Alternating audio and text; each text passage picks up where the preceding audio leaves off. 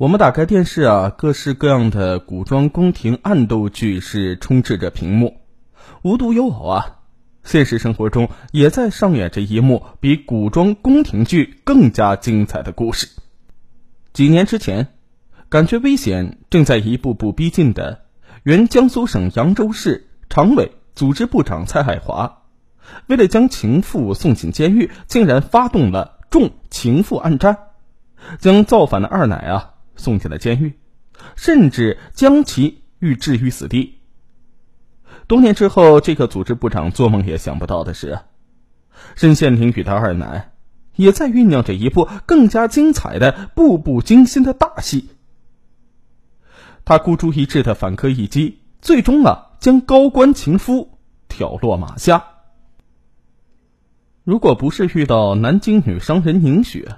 或许蔡爱华至今仍旧在仕途上一路高歌，然而英雄难过美人关。当二零零八年七月的一天，时任江苏省人事厅综合计划处处长的蔡海华，在一次饭局上遇到婀娜多姿的女老板宁雪之后，那双游离的眼光再也离不开宁雪了。蔡海华起初在扬州市国税局工作。然而，他并不满足自己的婚姻和工作情况，特别啊是在他看来，自己的婚姻已经是如同嚼蜡。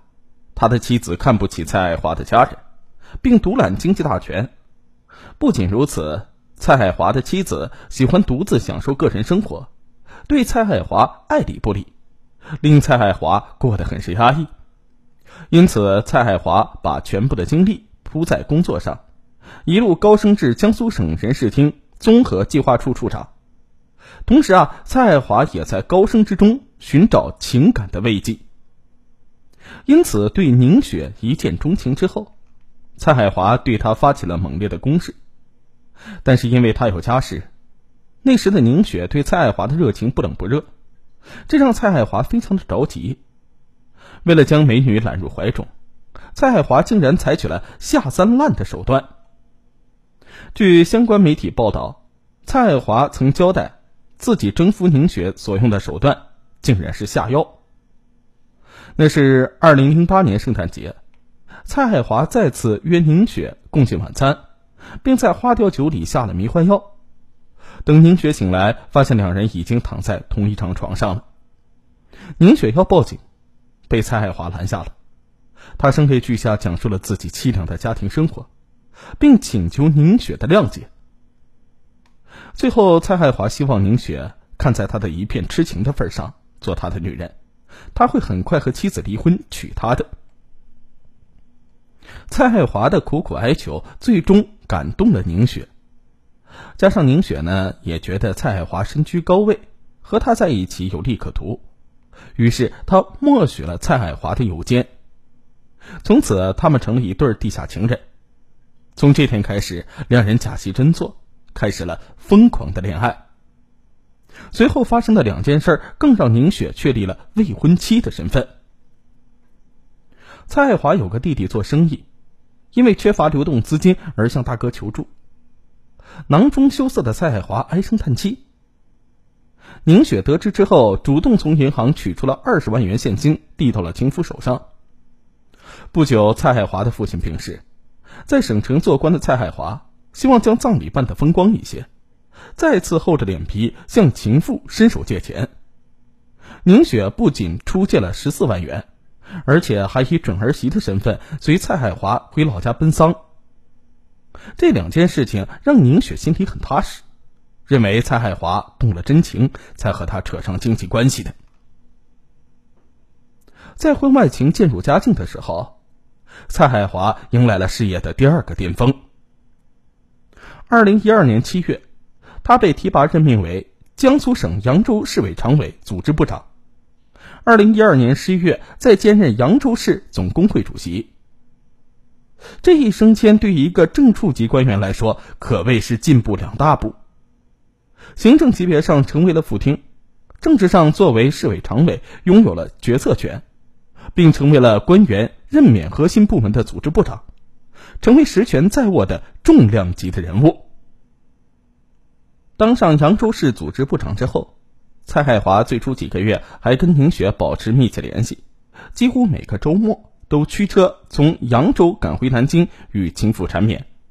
这种小别胜新婚似的浪漫激情，也令宁雪感到分外的甜蜜。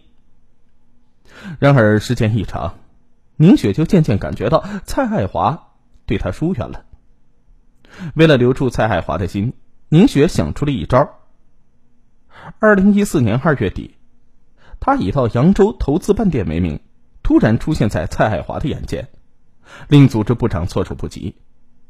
不仅如此，宁雪还要求蔡海华入股，企图把肉体与经济绑在一起，巩固两人之间的关系。但是蔡海华却以自己没有钱拒绝了。宁雪不相信蔡海华两袖清风，也许做贼心虚，蔡海华最终承认：逢年过节我的确收到过一些红包，但是这些钱放在别处了。在宁雪的追问之下，蔡海华只好交代，将灰色收入委托给一个名叫做范鑫的女人代为保管，并且当着宁雪的面给范鑫打电话，请范鑫呢于次日给宁雪汇款七十万元，并将宁雪的手机号和银行账户告诉了范鑫。蔡海华还亲手写了一封保证书：“我自愿资助宁雪七十万元，于三月一日前付清，尽我最大努力帮助宁雪。”做好生意。